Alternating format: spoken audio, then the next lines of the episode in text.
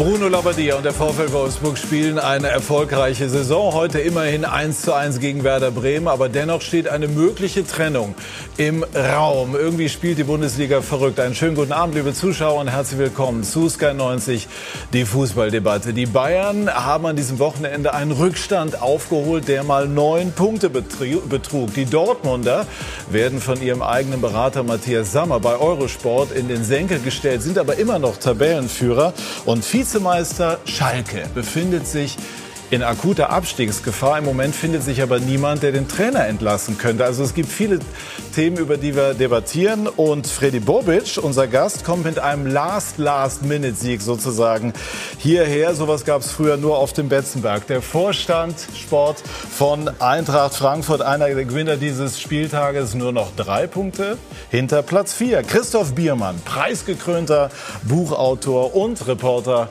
bei Elf Freunde. Unser Sky-Kollege Michael Michael Leopold seit 1999 dabei, ein Mann der ersten Stunde der Konferenz. Und er sagt, Kontinuität beginnt nicht beim Trainer oder muss es zumindest nicht. Und Didi Hamann, unser Sky-Experte, findet durchaus richtig, was Jörg Schmatke in Sachen Trainer beim VfL Wolfsburg macht. Für die, die es nicht mitbekommen haben, da geht es also darum, dass Jörg Schmatke, der Sportdirektor Didi, gesagt hat, dass ähm, die Chemie nicht so stimme. Der Vertrag von Labadia läuft aus und man hat jetzt nicht den Eindruck, dass beide Seiten es jetzt unbedingt drängt, den sofort und langfristig zu verlängern. Warum finden Sie denn die Vorgehensweise von Schmatke richtig?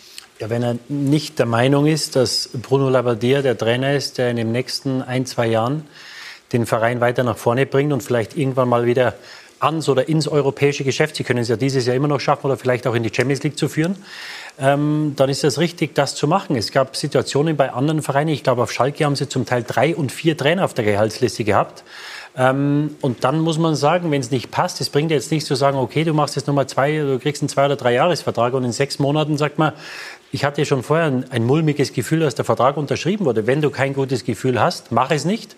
Auf der anderen Seite muss man auch sehen, dass Bruno Labbadia zum Zeitpunkt nach ähm, äh, Wolfsburg kam, als seine Aktie nicht sehr hoch stand. Er hat sie vom Abstieg gerettet, hat jetzt die gute Saison gespielt. Das heißt, wenn er im Sommer geht, ist er in einer wunderbaren Position, dass er sich möglicherweise seinen Job in der Bundesliga aussuchen kann. Das ist immer Chance und Risiko. Wenn du kein gutes Gefühl hast, lass es sein. Muss man nicht aber irgendwie als Sportdirektor ganz froh sein, wenn man einen Trainer hat, der dich äh, von der Relegation letztes Jahr so jetzt Richtung Europa führt? Wie schätzen Sie das ein aus Ihrer Praxis? Ja, öffentlich gesehen und äh, auch manchmal auch oberflächlich gesehen ist es genau so. Müsste man eigentlich genauso handeln und sagen und sofort weiter und verlängern. Aber ich bin natürlich äh, auch nicht so in dem Thema drin, weil ich weiß ja nicht, was zwischen den Parteien besprochen wird, wie die im Tagesablauf auch zusammenarbeiten. Es sieht sehr professionell aus. Sie haben heute auch ein gutes Spiel gemacht, aber trotzdem ist es so, dass äh, du, wenn du in der sportlichen Entscheidung bist, dementsprechend auch diese dann auch äh, tätigen musst. Ja? Und die Frage wird eben sein, wenn, wenn Jörg Schmatke vielleicht ein mummeliges Gefühl hat, kein gutes Gefühl dabei hat, dann muss er eben konsequent handeln. Und da bin ich ganz bei Didi, das ist dann eben so. Aber auch, äh, das, das gehört zum Sport dazu. Ja? Nicht immer das, was immer sein sollte, muss dann auch passieren, sondern es kann auch mal ganz anders kommen. Ja. Er spricht halt so, wie er immer spricht, wenn er die Dinge ausspricht, Jörg. Und ähm, dass die beiden jetzt nicht so dicke sind, das wusste man ja in der Szene schon seit geraumer Zeit. Ich glaube, jetzt war auch der Zeitpunkt, ähm, wo es sich in Wolfsburg so herumgesprochen hat, dass Jörg vielleicht auch mal an der Reihe war und was sagen musste. Und wie gesagt, wie er es dann gesagt hat, ist halt typisch Jörg. Ne? Und ähm, was ich halt oder was aus meiner Sicht klar für eine Trennung spricht, ist, ist auch dieses, dieses Datum, das immer wieder genannt wird. Ne? Das, glaube ich, Herr Bruno ursprünglich auch mal aufgebracht hat. Man, man setzt sich im April zusammen.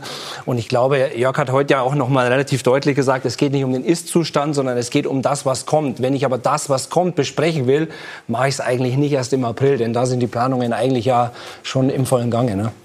Ich glaube auch nicht, dass es darum geht, äh, ob die sich jetzt nicht besonders doll miteinander verstehen, weil äh, Jörg Schmatke hat in Hannover zwei Jahre, über zwei Jahre mit Mirko Slomka sehr erfolgreich zusammengearbeitet und die beiden, die mochten sich ja nun wirklich überhaupt nicht von beiden im Nachhinein öffentlich eingestanden.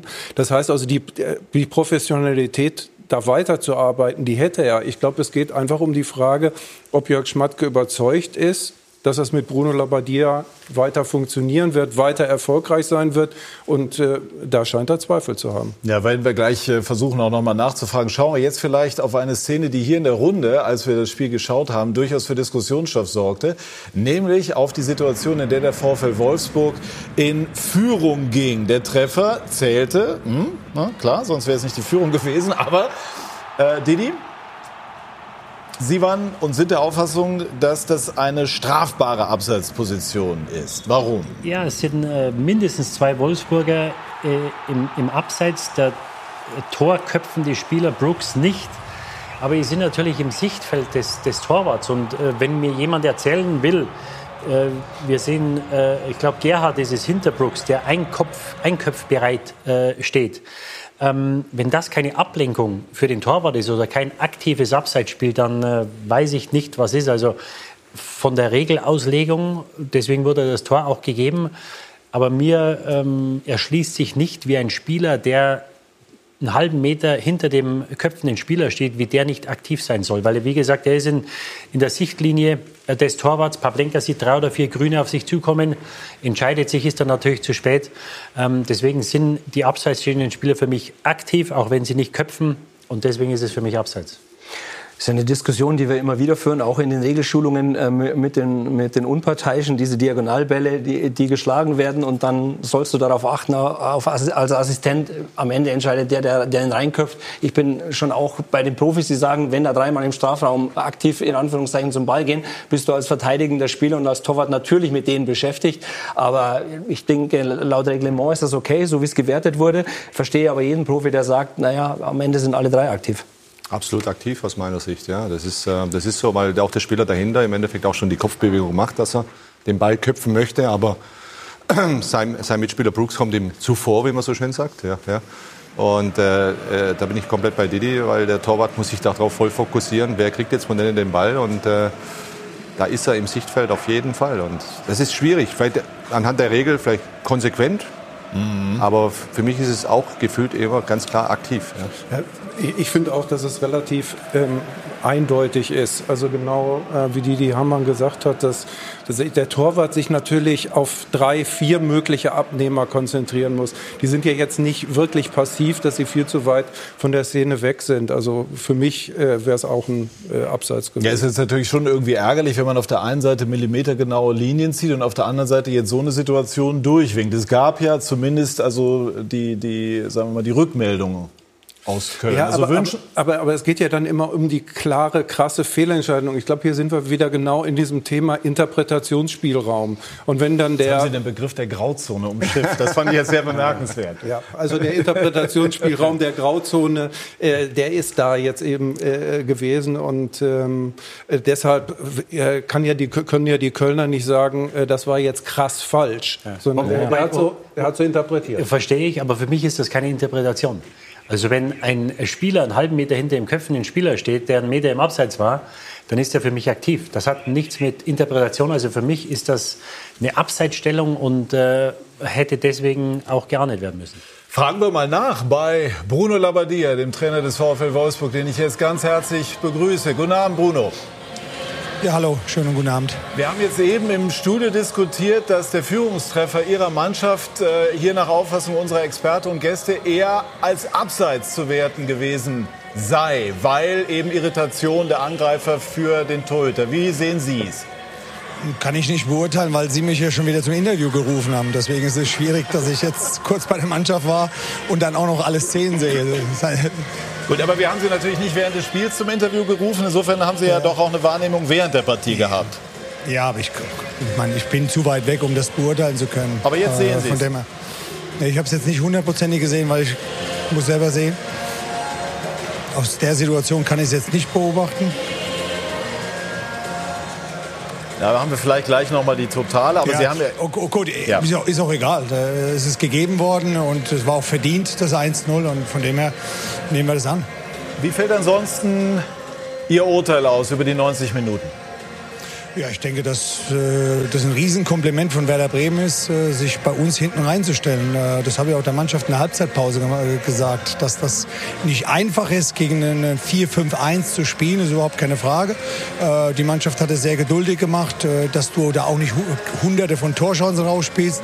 Das wäre sensationell, wenn wir das auch schon könnten. Aber alles in allem, muss ich sagen, hat die Mannschaft einen tollen Auftritt hingelegt. nach Ballverlusten sofort attackiert, ihr Positionsspiel aufgemacht. Wir haben das das äh, 2-0 verpasst. Äh, dann hätten wir Werder Bremen, glaube ich, einen Gnadenstoß äh, gegeben heute. Und ähm, ja, gut, dann, dann haben wir so fünf, sechs Minuten drin gehabt, wo Werder ein bisschen Druck gemacht hat und da haben wir leider das Tor kassiert. Wie haben Sie es eigentlich hinbekommen? Eine Mannschaft, die in der vergangenen Saison äh, in die Relegation musste, zu einem Team zu formen, das ähm, ein Spiel auch wie heute doch über weite Strecken so beherrschen kann? Ja, das ist das, was uns eigentlich am meisten Freude macht und äh, ja, was man so nicht erwarten kann, weil, weil die Mannschaft natürlich überhaupt keinen Ballbesitz Fußball gespielt hat. Ähm, ja, wir haben erst mal eins gemacht, dass wir äh, einen klaren Rahmen für die Mannschaft geschaffen haben, der, der einfach der Mannschaft gefehlt hat äh, aufgrund der zwei Jahre. Äh, dann haben wir ihnen gesagt, was wir tun müssen, was wir machen wollen und dass wir das gnadenlos äh, durchziehen müssen. Und äh, das war einmal das äh, Körperliche natürlich, aber viel wichtiger war einfach unser, unser Fußballspiel. Es war schon auch am Ende der Saison zu sehen, als wir gegen FC gespielt haben, 4-1 gewonnen haben, dann hier gegen Kiel 3-1 und, und auch in Kiel gewonnen haben. Da war das schon zu spüren, dass wir da hinkommen können, aber wir haben dann halt knüppelhart gearbeitet in, in der Sommerpause. Mannschaft identifiziert sich auch mit dem Spiel, das macht hier Spaß. Wir haben, die, wir haben einen Torwart, wo wir das auch natürlich auch aufziehen können. Also es sind viele, viele Dinge. Aber wir wissen natürlich auch, dass man noch einen langen Weg gehen muss, äh, um, um da äh, in die vordere Gruppe mit einzudringen. Aber dass wir da dabei sind, ist klasse. Langer Weg ist ein gutes Stichwort. Möchten Sie diesen Weg unbedingt weitergehen, also auch in der neuen Saison beim VfL weitermachen, wenn die Gespräche mit Schmatke das hergeben? Das wird sich zeigen. Also äh, ich glaube, ist alles Entscheidende, was über allem steht. Das ist äh, der, der Erfolg des Vereins und, und, der Mannschaft. Also das ist etwas, was ich für mich noch mehr reingenommen habe und dass ich im Jetzt lebe. Und äh, ich, hab, ich war derjenige, der im August gesagt hat, dass es reicht, wenn wir uns im April zusammensetzen. Ähm, und äh, nach dem habe ich bis jetzt gelebt. Ähm, da werden natürlich aufgrund der sportlichen Situation wollen oder werden natürlich Dinge reingetragen, mit denen wir auch leben müssen. Äh, teilweise haben wir es ja jetzt selber auch gemacht. Ähm, aber nochmal, es ist alles ganz entspannt und das Allerwichtigste von allen ist, egal wie es ausgeht, das kann ich Ihnen heute noch nicht sagen, äh, weil ich mir selber gerade Gedanken mache darüber, ähm, ist der, dass ich momentan Riesenfreude habe, mit der Mannschaft zu arbeiten, dass, äh, falls es auseinandergehen würde, äh, wir top auseinandergehen und wenn wir zusammenarbeiten, natürlich den nächsten Schritt gehen wollen. Also ist alles, alles drin und deswegen ja, ganz entspannt und es ist für mich eine gute Situation, die, die ich mir erarbeitet habe mit der Mannschaft und mit dem Verein jetzt. Und äh, ja, das, deswegen sind wir wirklich entspannt, was das betrifft. Ähm, einmal aber noch mal zum Verständnis. Also Schmatke hat das so, so griffig formuliert, äh, ich würde jetzt mit Bruno nicht in Urlaub fahren. Wie ist es umgekehrt? Also Sie müssen jetzt nicht Ihre Urlaubspläne verraten, aber ja. empfinden Sie es auch so, dass die Chemie zwischen Ihnen und Schmatke nicht stimmt oder nicht so, wie es sein müsste? Schauen Sie, was erzählt. Das ist, glaube ich, doch ganz normal, dass man äh, Dinge, für mich jedenfalls ist es normal, dass man die, wenn dann miteinander bespricht, aber nicht in der Öffentlichkeit. Ich glaube, ähm, das ist eine wichtige. Hat Schmatke aber gesucht. Ja, ja, gut, aber äh, da muss ich ja jetzt nicht hinterher. Ich habe damit keine Probleme. Der Jörg ist ein selbstständiger Mensch, äh, der eine Führungsrolle in, der, in, in, dem Verein hat. Äh, und das muss jeder für sich entscheiden. Also ich habe da wirklich, das meine ich auch so, überhaupt keine Probleme. Ich bin einfach ähm, viel entspannter in gewissen Sachen. Und äh, wo ich am meisten Freude rausziehe und am meisten Energie, das ist mit der Truppe. Ja, weil das ist ein Hammer, wie, die, wie, wie sie gewisse Dinge umsetzen. Äh, und da braucht jetzt auch keiner zu kommen, dass es selbstverständlich ist mit der Mannschaft, weil da war nichts da. Äh, und die Mannschaft äh, und das Trainerteam haben sich das äh, knallhart erarbeitet. Und das ist einfach, sage ich ganz ehrlich, die größte Befriedigung. Und das, deswegen mache ich ja den Job. Würde Schalke Sie reizen?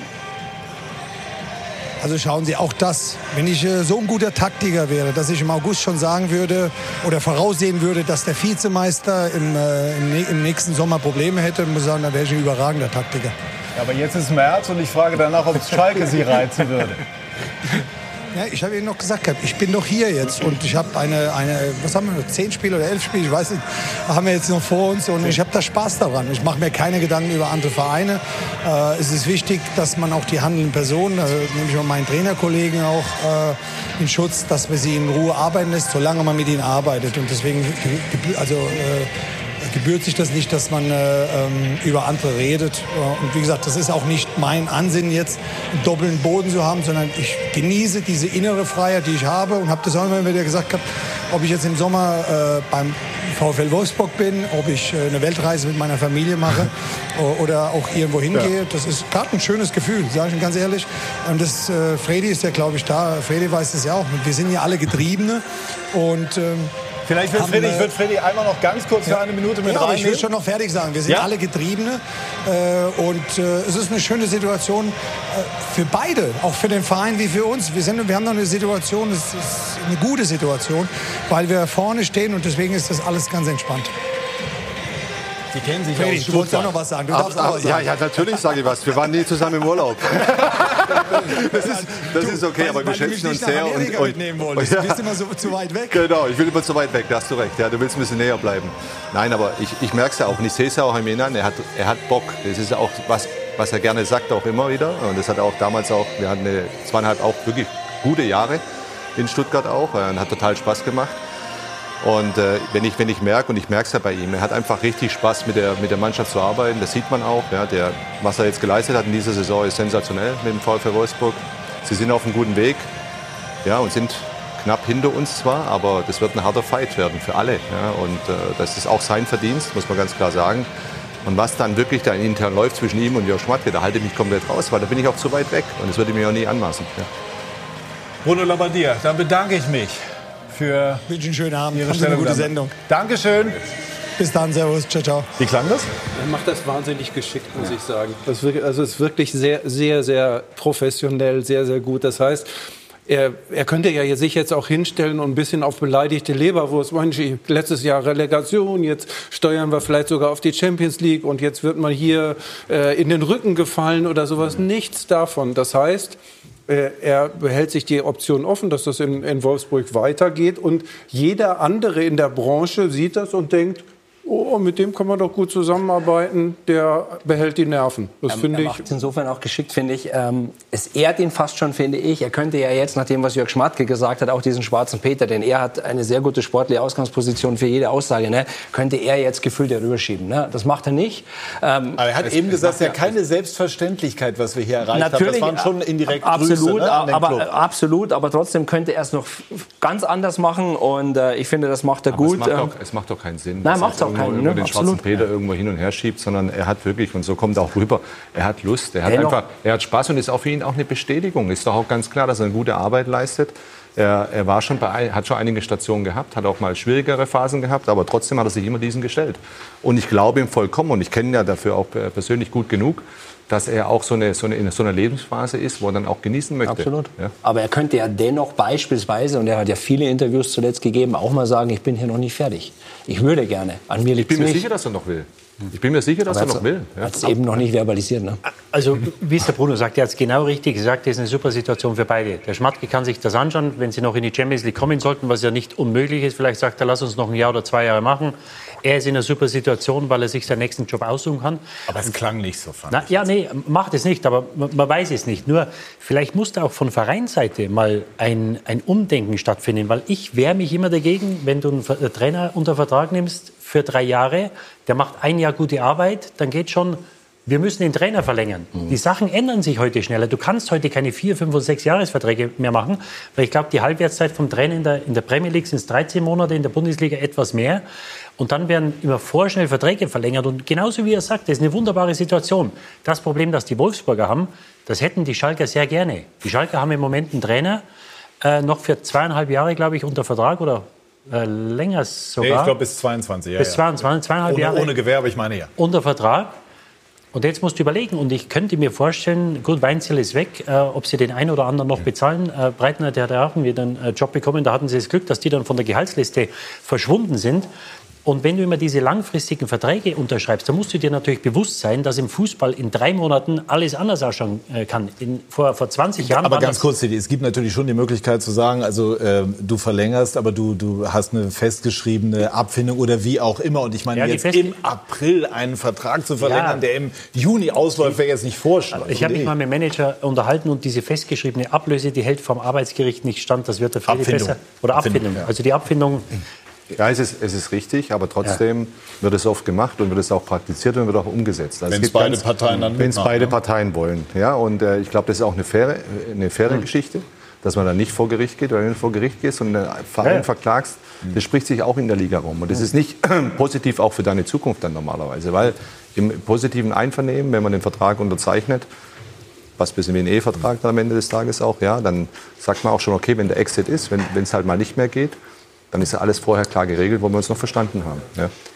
Aber ich meine, wir haben ja häufig genug die Situation, dass bei äh, Trainerverträgen noch 18 Monate laufen und dann geht die Diskussion los, mhm. na oh, das läuft jetzt gerade gut, das müssen wir aber jetzt noch mal verlängern. Und da denke ich mir auch immer, warum eigentlich? Also, ähm, weil genau die, die, die Arbeitszeiten inzwischen doch relativ kurz sind und dann kommt auf ein, auf ein Hoch relativ schnell irgendein Tief. Wir erleben es ja jetzt bei Schalke zum Beispiel. Deshalb finde ich das auch relativ absurd. Was, was der HSV ist immer auch ganz zuversichtlich in diese Planung gegangen.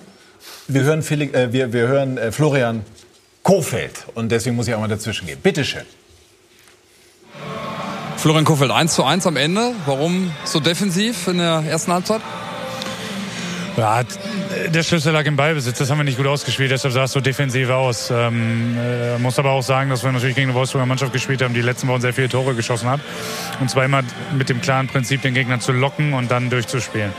Ähm, wir haben uns in den ersten 60 Minuten im Ballbesitz nicht so gut angestellt. Das muss ich sagen. Das war ganz anders geplant. Da hätten wir mutiger spielen müssen, da hätten wir klarer spielen. Die Räume waren da. Nichtsdestotrotz muss man faktisch festhalten, haben wir über 90 Minuten mehr Chancen. Und äh, deshalb ist es auch ein hochverdienter Punkt für uns. Was ist denn nach dem 1 zu 0 anders gewesen? Das war ein bisschen so wie so ein Brustlöser, finde ich, aus Bremer Sicht. Nach dem 1 zu 0 durch Wolfsburg ist ihre Mannschaft dann viel besser ins Spiel gekommen und hat die Räume, ich glaube, die sie auch suchen wollten, viel besser gefunden. Warum war das so? Ja, das ist eine Sache, die wir natürlich auch für uns analysieren müssen. Also da war ein bisschen mehr Mut, aber jeder kennt das. Dann hast du so ein Negativereignis und dann geht es zwei Richtungen. Entweder du schlafst total ab oder du sagst, das kann doch nicht wahr sein. Und äh, wir haben dann eher gesagt, kann doch nicht wahr sein.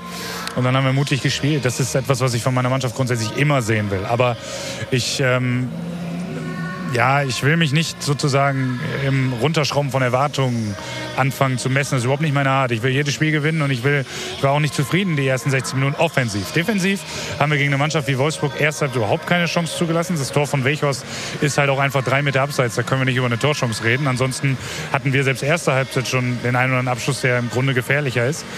Aber ähm, wir spielen hier halt auch gegen den Tabellenfünften, der natürlich auch finanziell unfassbar viel mehr Möglichkeiten hat als wir. Und äh, unabhängig davon können wir nicht immer erwarten, dass wir hingehen und einen Gegner herspielen. Aber mit Ball dürfen wir, dürfen wir nie anders spielen als mutig. Und das hat so die ersten 60 Minuten ein bisschen gefehlt. Trotzdem ähm, nochmal, also der Punkt ist schon auf jeden Fall hochverdient und wir bleiben dabei. Also es ist für uns kein Rückschlag, sondern hier auswärts einen Punkt zu holen. Wir müssen zu Hause gewinnen, Freitagabend gegen Schalke. Da würde ich jetzt sagen, das, ist, ähm, das müssen wir gewinnen. Das Jetzt. Dann wird das das Endspiel. ja, Was Max Kruse vorher schon gesagt hat. Es ist für mich eher ein Endspiel als das Wolfsburg-Spiel, ja. Eine abschließende Frage habe ich trotzdem noch. Haben Sie das 1-0 mal gesehen von Wolfsburg? Aus Ihrer Sicht war es äh, korrekt oder war es abseits? Ich äh, kann da wenig zu sagen. Ist, glaube ich, schwer zu entscheiden. Ist, wenn er ja, also der Spieler, der das Tor köpft, ist nicht abseits, aber ähm, ich kann das schwer von meiner Position aus bewerten. Klar ist, Pavlas hat ein bisschen das Gefühl, dass er behindert wird. Aber nochmal, das passiert. Da rege ich mich nicht drüber auf, wirklich nicht. Also da, ich habe das immer gesagt, auch die letzten Wochen und Monate. Wenn, wenn sowas mal ist, dann lass das doch mal lieber laufen. Wenn es ein Zentimeter ist und so. Heute trifft es uns. Ist dann halt mal so, aber dann sage ich, dann lass das mal lieber laufen. Schön wäre halt, wenn es in alle Richtungen immer so dann passieren würde, weil ähm, davon lebt der Fußball doch auch. Also ich freue mich, freue mich nicht, dass wir das Gegentor kriegen, weil wir es einfach woanders verteidigen können. Aber jetzt von meiner Seite aus kein großer Vorwurf. Trotzdem muss man sagen, im Sinne der Gesamtsaison gab halt schon Spiele, wo der Videoassistent es zurückpfeift. Aber nochmal, von mir kein Vorwurf. Danke. Sehr faire Einschätzung von Florian Kofeld. Wir schauen noch schnell auf den Ausgleich der Bremer durch Max Kruse. Vorbereitet von Eggestein. Kruse dann mit all seiner Klasse.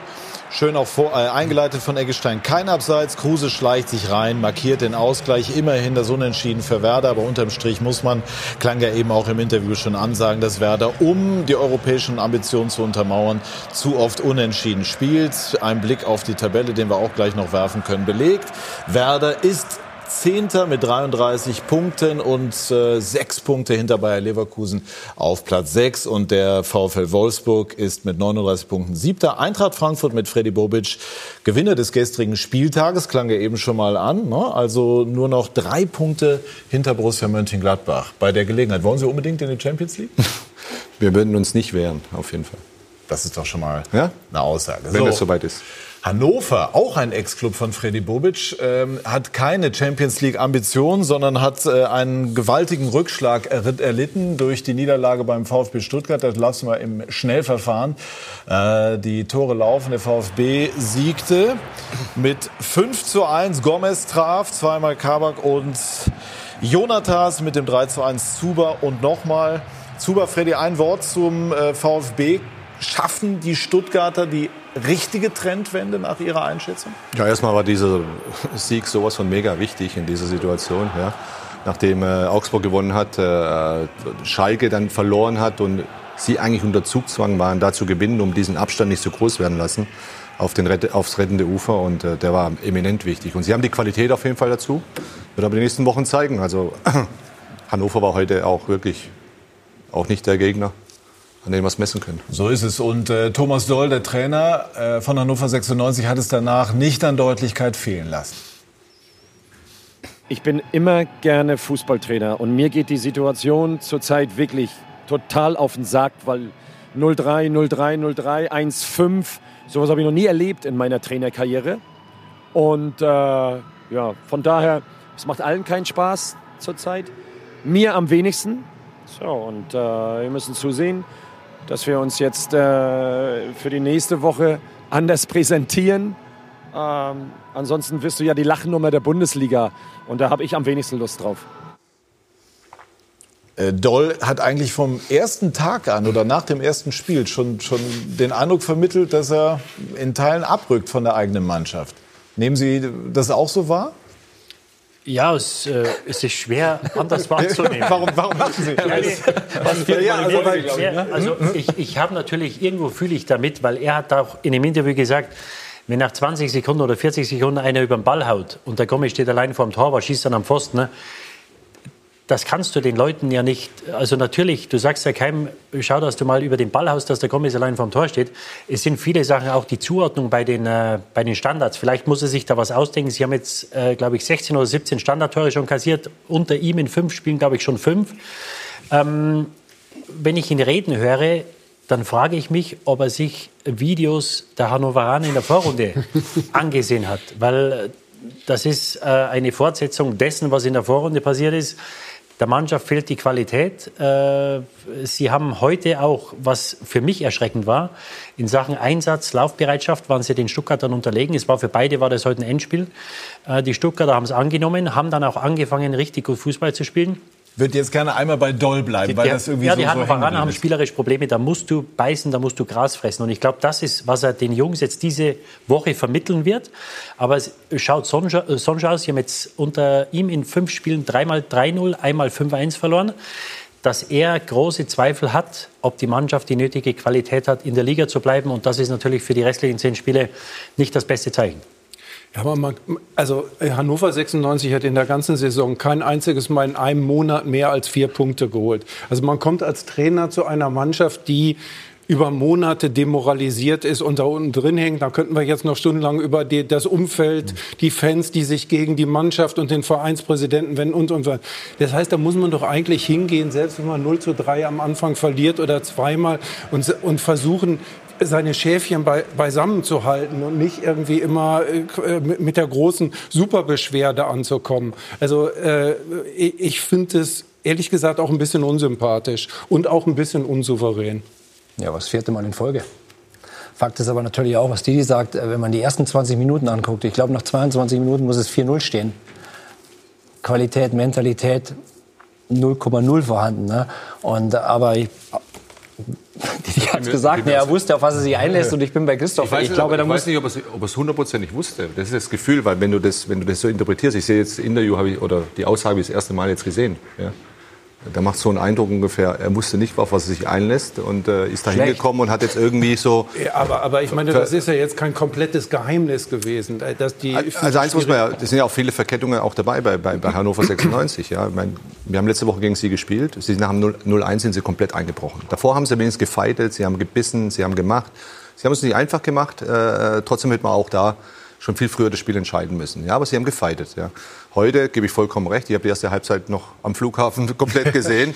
Ich habe gedacht, okay, Fleißig. okay, können ja 4-5-0, 6-0 stehen und alles wäre okay, alles wäre normal gewesen. Also war ja, da waren ja Sachen dabei, das war schon Slapstick manchmal auch, habe ich auch gedacht. Also die Mitte war offen, keine Zweikämpfe etc. Und, und da äh, fühle ich natürlich mit dem Thomas Doll, dass er wahrscheinlich, egal was ich Ihnen erzähle, es funktioniert irgendwo nicht. So kommt es auch rüber. Aber wie ist es als Spieler? Sie waren lange Spieler. Ja. Wenn, du, wenn du hörst, der Trainer eigentlich Woche für Woche, unter der Woche sagt er, komm und so weiter und so, ist er ja eigentlich Als auch. Spieler brauchst du einen Halt. Ja, dann brauchst du einen Halt und, und du brauchst jemanden, der äh, vorangeht. Und ich muss auch sagen, die Wochen vorher hat er auch immer wieder versucht, auch positiv einzuwirken darauf und sicherlich auch in der Woche dran gearbeitet. Ja. Äh, aber vielleicht fehlt am Ende des Tages die Qualität im Team. Man darf nicht vergessen, es sind zwei wichtige Offensivspieler, die auch fehlen, unheimlich ihnen fehlen. Ja. Akpo Buma haben sie geholt, der ist auch noch verletzt. Ja. Ja. Äh, Nikolai Müller, den sie von uns geholt haben, ja. hat sich jetzt auch Ja. die Hand gebrochen. Also es sind so viele Sachen, kommen da zusammen. Aber ich sehe da, jetzt wenn ich das Spiel heute nur betrachtet habe, nur diese erste Halbzeit, das war schon, das war schon echt schwierig, schwierig zu sehen. Was wir als Trainer sehen, ist das Leben in der Truppe ist. Ja. so wie sie letzte Woche Ja. gefeitet haben, dann wäre das Spiel heute anders ausgegangen. Und wenn das nicht gegeben ist, äh, das ist, glaube ich, für einen Trainer. Du hast es richtig gesagt, nach einer. Minute, nach vier Minuten, dann nochmal so ein Rückpass, habe ich gesehen, glaube ich auch, noch, Gomez nochmal allein vom Tor ist. Das war unfassbar eigentlich. Ja. Und das alles könnten wir im Grunde eins zu eins auf Schalke übertragen, über die wir jetzt auch sprechen wollen. Das äh, Bild dieses Wochenendes, Domenico Tedesco vor der Nordkurve. Der Gang nach Canossa von Heinrich IV. wird im Vergleich ein vergnügter Frühlingsspaziergang gewesen sein. Also es ist schon, äh, also Didi, ist das ähm, noch edel oder ist das irgendwie, hat das schon was mit, mit äh, Selbstquälen äh, äh, sozusagen zu tun? Ja, Also wer mir erzählt, dass er das genossen hat, dahin zu gehen, äh, der muss wahnsinnig sein. Ja, also die, die Sache ist immer die, äh, mit, mit diesen äh, Fans, die Fans wollen, dass die Mannschaft in die Kurve kommt. Ja, und ich bin da immer etwas vorsichtig. Äh, Sie haben sich letztes Jahr oft genug feiern lassen in der Kurve. Da musst du dich natürlich auch stellen. Die Frage ist, ob du überhaupt nach jedem Spiel in die Kurve gehen musst. Das ist eine Grundsatzdiskussion, eine Grundsatzfrage. Die Fans wollen das. Ich weiß jetzt nicht, wo der Sinn sein soll, wenn die Mannschaft, die komplett verunsichert ist, äh, hier hinter das Tor geht und da stehen 12.000 äh, Hardcore-Fans, die ihnen alle Beschimpfungen an den, äh, an den Kopf werfen. Das werden sie Gott sei Dank oder wahrscheinlich nicht gehört haben, weil du zu weit weg bist. Nur, das ist natürlich der ganzen Sache nicht förderlich. Und äh, für mich ist das eine Grundsatzdiskussion. Muss die Mannschaft nach jedem Spiel, ob gut oder schlecht, zu den Fans gehen und sich feiern lassen oder beschimpfen lassen? Wobei wir hier ja eine Spezialsituation haben. Wir haben auf der einen Seite, das sieht man in den Bildern ja auch, sozusagen dieses Rituelle. Die, die Mannschaft geht dahin, um sich ihre Beschimpfung abzuholen, weil sie schlecht gespielt hat. Aber dieser Moment, dass der Trainer da vortritt, sich im Wortsinne vor seine Mannschaft stellt, also das finde ich schon außergewöhnlich. Außergewöhnlich gut. Ja, das hat Klasse. Also das kann ich nicht anders sagen. Da übernimmt jemand Verantwortung. Ich habe das jetzt auch gar nicht als ähm, äh, Verabschiedung oder sowas. Das wurde ja auch teilweise interpretiert. So der Mann weiß, das war es jetzt bei Schalke. Jetzt winkt er noch mal den Zuschauern äh, zu und geht. So habe ich das nicht verstanden. Ich habe das als äh, Übernahme von Verantwortung und das Sichtbarmachen gezeigt. Und das finde ich, muss ich sagen, habe ich sehr, sehr viel Respekt vorgehabt. Ich nicke nur, ich bin bei Christoph. Da gibt es äh, nichts hinzuzufügen, wie ich finde. Komplett, ja. Sichtbar, sichtbar gezeigt. Ich stelle mich hier hin und, äh, und nochmal, und ich verstehe Didi auch vollkommen. Ich meine, hat ja lang genug in England gespielt. Ja. Äh, da ist natürlich, das gehört zu unserer Kultur. Es ist so, das kann man gut heißen oder schlecht sehen, ja, dass man, dass man äh, immer in die Kurve geht, ob bei Sieg oder bei Niederlage, wie auch immer, sich beschimpfen lässt, sich feiern lässt. Das gehört eben bei uns so dazu. Ja, das soll so sein, aber es gab ja auch Szenen, wo man die Diskussion da unten gesehen hat, äh, ich glaube, ähm, die gehören nicht so dazu. Das machen wir gleich. Wir fragen einmal nach bei äh, Dirk Rosse-Schlammann, unserem Kollegen von Sky Sport News HD, der Schalke betreut. Guten Abend, Dirk. Schönen guten Abend. Ähm, was gibt's Neues auf Schalke? Was ist am Tag passiert? Also Tedesco ist noch im Amt. Tedesco ist noch im Amt. Ich glaube, heute ist tatsächlich eigentlich wenig passiert. Das lag daran, weil sich gestern glaube, viele Emotionen schon gelöst haben und auch schon da kundgetan äh, wurden. Äh, und weil man gestern halt schon das Ganze versucht hat, ein wenig zu entschleunigen. Clemens Tönnies, der Aufsichtsratsvorsitzende von Schalke, hat ja schon gesagt, dass vor der offiziellen Vorstellung von Jochen Schneider, dem neuen Vorstand Sport, am Dienstag äh, nichts passieren wird. Jochen Schneider war heute ähm, beim Auslaufen der Mannschaft, die ähm, ja, er hat sich kurz einmal mit der Mannschaft unterhalten und länger mit Domenico Tedesco. Es waren nur wenige Fans vor Ort. Es gab da auch keine größeren Szenen oder Wortgefechte, kurz, ganz im Gegenteil. Einmal kurz zu Schneider. Ja. Wird erst am Dienstag vorgestellt. Heißt ja, dass Schalke mhm. im Moment irgendwie von außen betrachtet fast handlungsunfähig auf der operativen Ebene im sportlichen Bereich wirkt. Warum erst am Dienstag? Ja, also er wird noch nicht, er wird am Dienstag nur vorgestellt. Er ist aber ab Dienstag noch nicht einmal offiziell Vorstand Sport, denn offiziell Vorstand Sport ist er erst ab dem 14. März. Es äh, ist so, dass der Aufsichtsrat äh, eine Frist einhalten muss, um ihn zu berufen in den Vorstand. Das geht erst am 14. März. Der Aufsichtsrat trifft sich morgen Abend und dort wird sich ähm, Jochen Schneider offiziell dem Aufsichtsrat vorstellen und dort seinen, quasi seine Idee darbringen und dann wird es eine Probeabstimmung geben ähm, und daran wird man sehen, in welche Richtung es läuft. Wenn man jetzt Jochen Schneider sagen würde, äh, entscheiden Sie schon mal irgendwas, dann äh, ist das quasi ohne Absegnen des Aufsichtsrats. Eigentlich das ist heißt, der, dieses das heißt, ja. dass also im Moment Tedesco im Amt bleibt, weil sich niemand findet, sozusagen den vor die Tür setzt. Ja, das kann man so sagen. Also es ist natürlich ungünstig, wenn Jochen Schneider jetzt eine Entscheidung treffen würde, der Aufsichtsrat ihn aber noch gar nicht abgewunken hat. Also es ist so, dass Jochen Schneider nur als Kandidat vorgestellt wurde. Dies wurde telefonisch von den Aufsichtsratmitgliedern zugestimmt, aber sie haben ihn halt noch nicht selber kennengelernt. Das passiert morgen Abend erst. Ähm, eigentlich werden derzeit alle Entscheidungen vom Restvorstand, also nicht mehr von Christian Heide, sondern von Alexander Jobst, Marketingvorstand und Peter Peters, ähm, der der Geschäftsführer dort auf Schalke ist, äh, geführt und alle äh, durchgeführt und äh, müssten quasi auf Empfehlung von Jochen Schneider dann etwas machen. Ja, du bleibst bitte dran. Wir sprechen da gleich noch weiter drüber. Schauen einmal noch mal auf dieses Bild, was äh, Freddy Bobic gestern schon angedeutet oder eben gerade angedeutet hat. Also gestern ähm, musste ja, der Kapitän sozusagen auf Betreiben von Fans, die im Innenraum waren, Michael dann die, die Kapitänsbinde, die mal Ralf Fährmann symbolisch überreicht worden war vor der Saison, zurückgeben. Wie, wie kommt dieses Bild hier in der Runde an? Also ich glaube, man muss die Symbolik dieser Binde äh, verstehen und man muss vor allem darüber Bescheid wissen. Ich glaube, dass viele jetzt äh, gestern auch schon diese Diskussion geführt haben, weil sie glaubten äh, zu wissen, die Fans haben quasi dem Kapitän die Binde entrissen. Aber das ist ja eine symbolische Binde. Ähm, für mich, ist, sind, für mich sind, ja, aber für mich sind zwei Sachen entscheidend. Äh, war das abgesprochen mit dem Verein und der Security, dass die aufs Feld kamen? Wohl ja. Habe ich und, auch so gehört, ja. Und wurden die Spieler bedroht? Wir wissen nicht, was gesprochen wurde, aber wohl nein. Also es ist halt Schalke auch irgendwo. Ne? Also es ist eine Nähe der Ultras äh, zu den Spielern, äh, die sicherlich in, in, auf Schalke noch ein Stück weit anders gelebt wird als in anderen Clubs. Und äh, das hat schon natürlich eine unglaubliche Wucht, dieses Bild. Aber ich glaube, wenn man die Symbolik dieser Binde äh, versteht, dieser Kapitänsbinde in diesem Fall, dann ist es, kommt es vielleicht oder ist es zumindest eine andere Diskussion. So sehe ich es. Freddy. Ja, für mich, für mich ist es zu viel. Muss ich ganz klar Warum? sagen. Das ist meine, ja, einfach auch schon diese Symbolik, wenn ich die da schon da unten sehe auf dem Platz. Aber dann darf man sie ursprünglich gar nicht zulassen vielleicht. Das ist der ja, das, ja. darf man auch nicht, finde ja. ich, finde ich, weil es muss irgendwo auch Grenzen geben. Ja, sorry, also die Jungs spielen Fußball.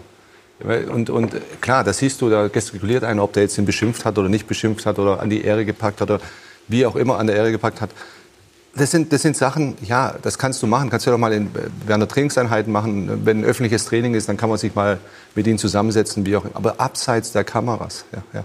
Ja, man lässt Was wäre ja, eigentlich gewesen, ja. wenn ein Spieler sich jetzt sozusagen verbal gewehrt hätte? Dann hätte das ja auch noch total Ja, eskalieren dann, ist, dann können. eskaliert es, aber erstmal war es ja deeskalierend gedacht. Mhm. Deswegen glaube ich auch, haben wir die Ordner ja mit inbegriffen und man hat gesagt, komm, okay, lass die zwei rein, ja, und dann äh. Aber trotzdem, dieses Bild gefällt mir nicht. Muss ich ganz ehrlich sagen, es geht um Fußball am Ende des Tages immer noch. Ja, aber Ja, und da gehört Sieg und da gehört Niederlage dazu. Ja. Aber dann ist die Ursprungsfrage entscheidend, wie ich finde. Ne? Willst du diese Nähe, lässt du sie von Anfang an zu und das beginnt dann eben schon mit der Annahme dieser Binde aus der Kurve. Ja, Didi.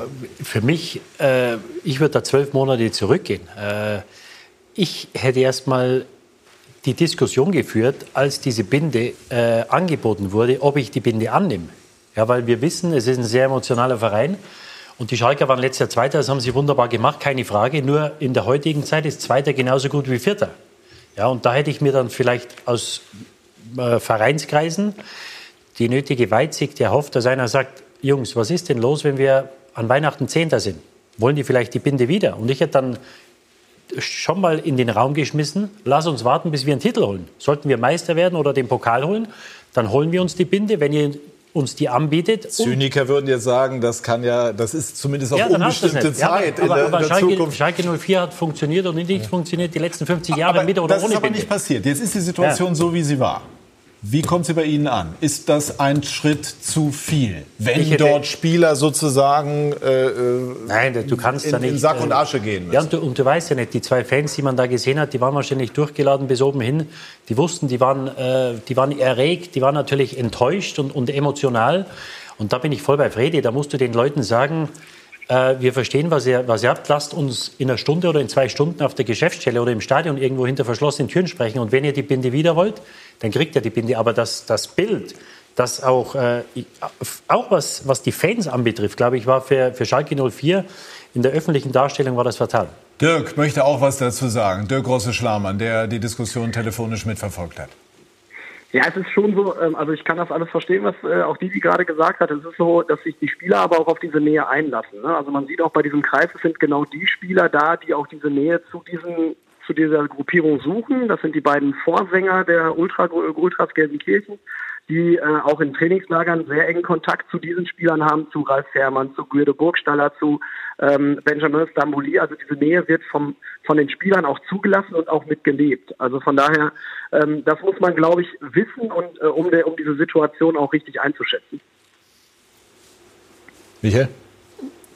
Ja, er bestätigt ja quasi das, was ich gesagt habe. Am Ende sind wir da, wo Didi eingehakt hat, was ich auch zwischendurch hier eingeschoben habe. Es geht halt darum, willst du diese Nähe haben? Lässt du sie von Anfang an zu? Und wenn du sie von Anfang an zulässt, dann passiert möglicherweise Und so auf der anderen Seite ist. Schalke ein emotionaler Club, Eben, der ja. natürlich auch diese Nähe auch irgendwo möchte, der den Support möchte. Bei Eintracht Frankfurt gibt es auch äh, irgendwo eine Ambivalenz an manchen Punkten, fantastischen Support, aber eben auch dieses, diese Frage der Pyrotechnik. Wir werden das gleich weiter äh, diskutieren, werden über Schalke sprechen, aber auch über das, was Eintracht Frankfurt gestern erlebt hat. Bei SK90 die Fußballdebatte. Aller, ganz Pazienza,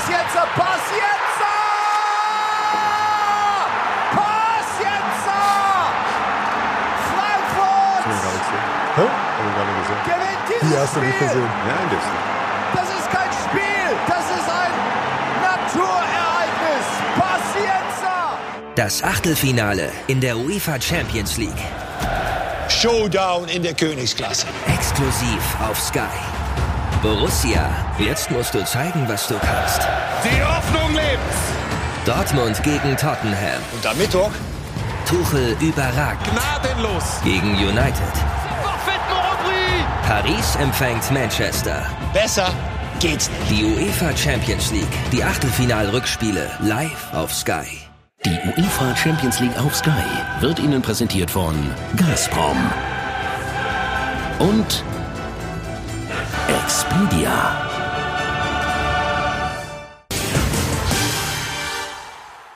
Wir sind zurück bei SK90, die Fußballdebatte und haben eben auch noch weiter darüber gesprochen, was diese Bilder so auswirken und diese ganze Szenerie. Fredi, wenn wir uns jetzt vorstellen, die Mannschaft fährt am Freitag dann nach Bremen und die Spieler haben noch mal so diese Bilder vor Augen, die sie eben erlebt haben. Was äh, kann das nach sich ziehen? Also ich kann nur als Spieler, äh, ehemaliger Spieler sagen, der auch in schon so, Situationen war, äh, dann ist es fast besser, wenn du manchmal auswärts spielst, weil zu Hause hast du dann gewisse Ängste. Das ist einfach so. Ja? Das ist menschlich und das ist auch ganz normal. Also Angst vor den eigenen Fans geradezu. Angst, Angst, Fehler zu machen dann auch. Ja? Der, du, als Fußballer darfst du keine Angst haben, Fehler zu machen. Du musst sogar Fehler machen. Ja? ja?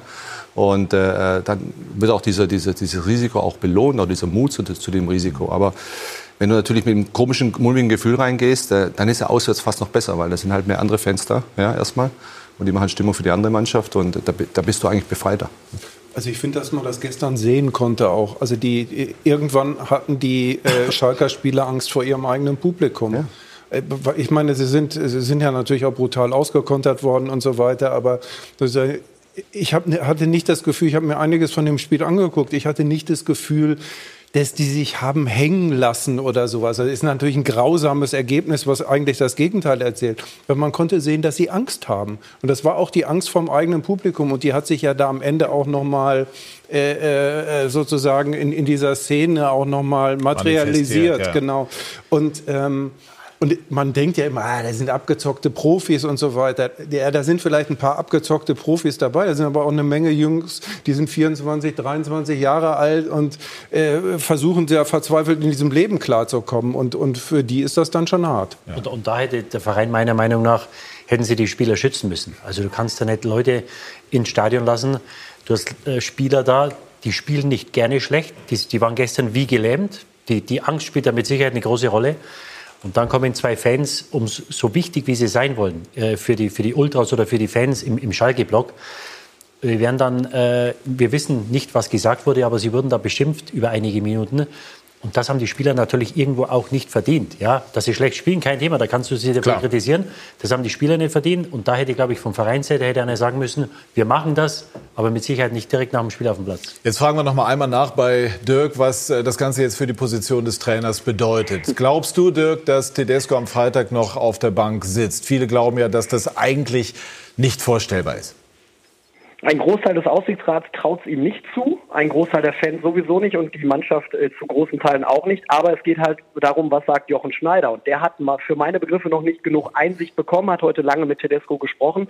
Ich ja, finde es ehrlich gesagt ein Fehler, aber ich gehe davon aus, dass Tedesco am Freitag auf der Bank ist es theoretisch vorstellbar, dass ähm, der Verein versucht, eine elegante Lösung zu finden, indem man sozusagen Tedesco einen Rücktritt nahelegt, was dann verhindern würde, dass Schneider als erste Amtshandlung gleich den Trainer entlassen müsste? Hatte ich nachgefragt, wurde verneint.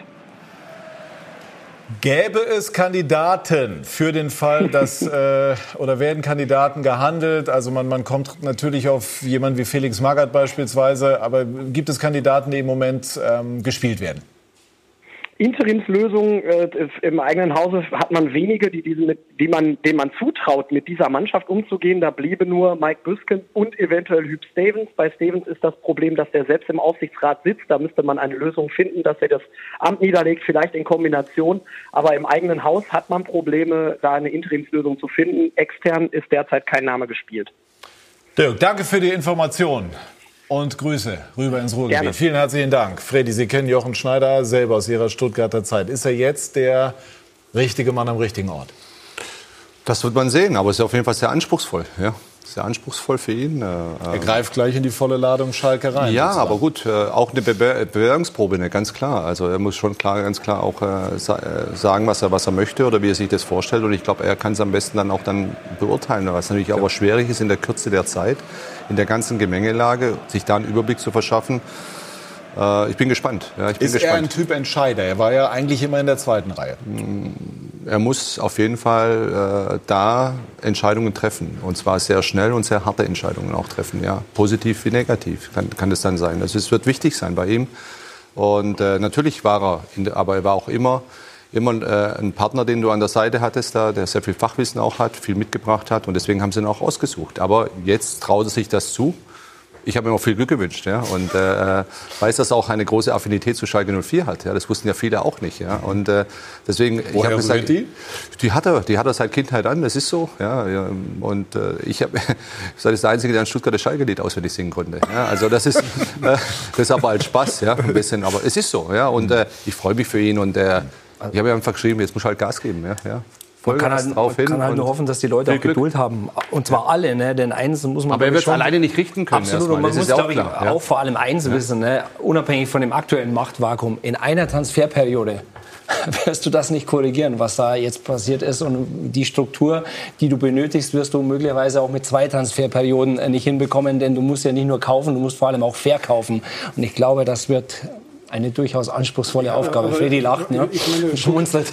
aber guck dir mal die Tabelle an. Also ich meine, wir, wir reden jetzt über Transferperioden. Also ich meine, die sind realistisch im Abstiegskampf ange, angekommen. Durch die beiden Siege von, von Augsburg und von Stuttgart haben wir hier äh, zwei, äh, vier Punkte weg. Also das, ähm, das ist jetzt ja für Schalke seriöser Abstiegskampf. Es ist nicht irgendwie so mal daher gesagt, könnten da reinrutschen, die sind Nein, nein. mittendrin. Ja, also, und, und, jetzt musst du aufs Tagesgeschäft schauen. Eben, und die, genau. äh, was du gerade ähm, äh, vorgeschlagen hast oder die, die Frage gestellt hast, ähm, ob es möglich wäre, dass man ihm den Rücktritt nahelegt. Ich Du glaube, meinst, das, ich hätte das in Frageform vorgeschlagen? Ich habe es gefragt. Ja, du hast es gefragt. Ja, ist- Ja, aber, also aber, aber ich glaube, glaub, diese Option ist durch die Konstellation jetzt mit Jochen Schneider, dass er erst am Dienstag äh, da wirklich in, im Amt offiziell ist.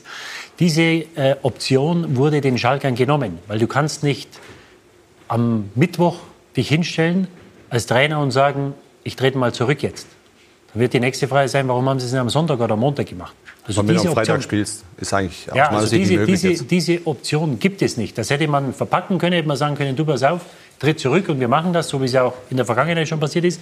Aber das ist jetzt unglücklich für die Schalker, diese Möglichkeit haben sie nicht. Und äh, Fredi hat es gesagt, der Jochen Schneider muss dahin, er muss, jetzt muss er Entscheidungen treffen und schnell. Und es ist ja gar nicht möglich, sich dann Überblick zu schaffen. Wir kennen ihn aus Stuttgart, Domenico Tedesco. Also wie gesagt, er, hat, äh, äh, er weiß, wie er tickt, was er macht, äh, was, er für ein, was er für ein Wissen hat. Nur du musst natürlich jetzt eine Entscheidung treffen, wahrscheinlich basierend auf den letzten Wochen oder vielleicht sogar an dem gestrigen Spiel, das aufhängen. Und wenn du das gestern gesehen hast, ähm, also erschließt sich mir nicht, äh, wie man in dieser Konstellation weitermachen kann. Und ganz kurz noch muss ich sagen, also da war ja auch gerade vorhin bei der, bei der Schalte, war ja auch dieses Teile des Aufsichtsrats dafür, dagegen etc. hin und her. Da dringt schon viel zu viel durch. Ja. Und das weiß er auch, ja, und das wird auch wichtig auch für ihn sein. Wir müssen alle geschlossen eine Entscheidung herbeiführen. Das ist das Entscheidende. Wir machen mit dem Trainer weiter oder nicht. Aber nicht halb halb.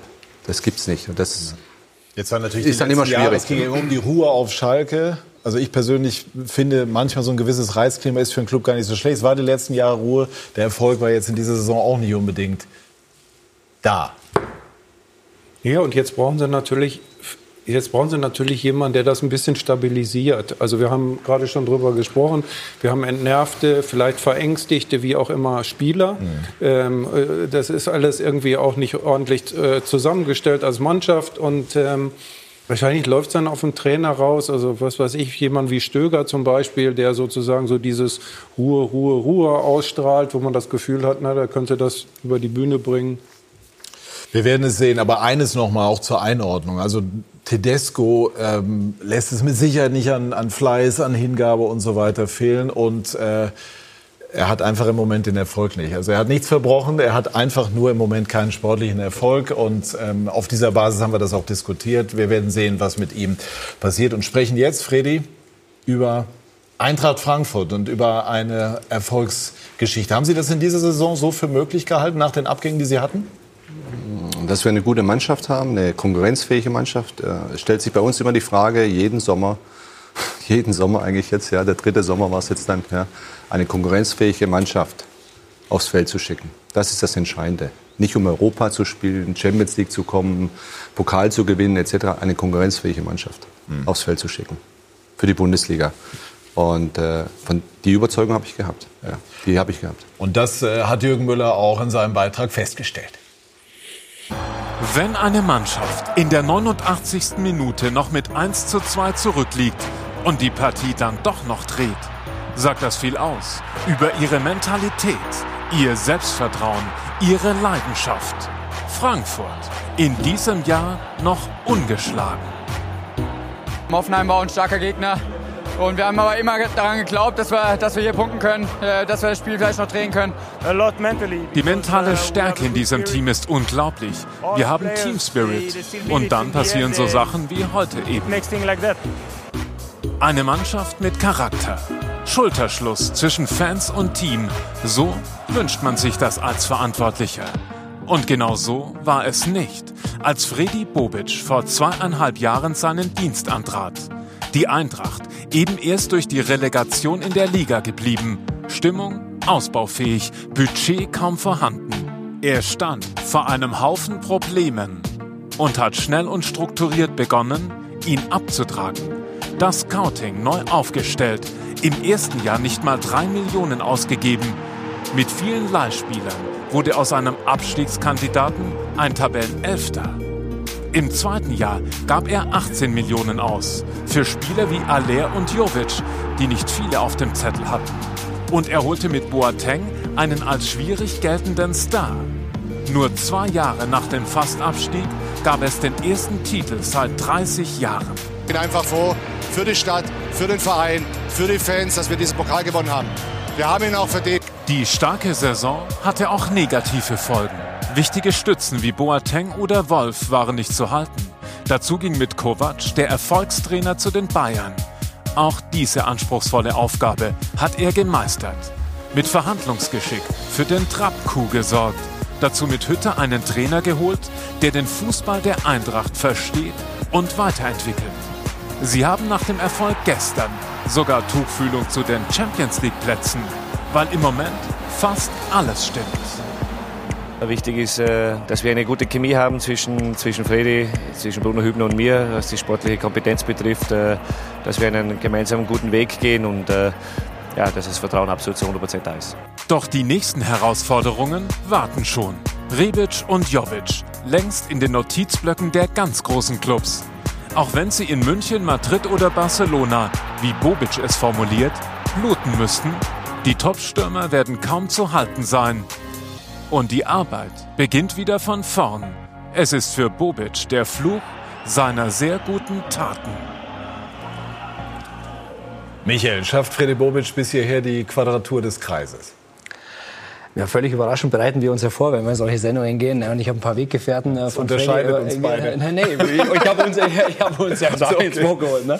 Ich habe ein paar Weggefährten äh, gefragt, die sollen mal spontan sagen, was, äh, was so eine typische Charaktereigenschaft von Freddy im täglichen Miteinander ist. Und die haben unisono von sich auch unabhängig gesagt, er ist offen für alles. Und ich glaube, das spiegelt sich in seiner Transferpolitik wieder. Inwiefern? Ähm, natürlich muss er auch in anderen Gewässern fischen als die Großen. Ich glaube, im ersten Jahr hatte er zweieinhalb Millionen äh, Budgetvorgabe, also mehr war nicht drin.